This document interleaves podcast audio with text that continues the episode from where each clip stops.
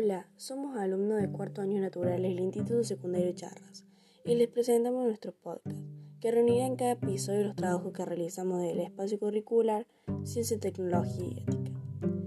Charras es una localidad argentina muy pequeña, cuenta con 2.000 habitantes. El 50,22% pertenece al sexo masculino y el 49,77% al femenino. Está ubicado al sur de la provincia de Córdoba, en el departamento Juárez Selma.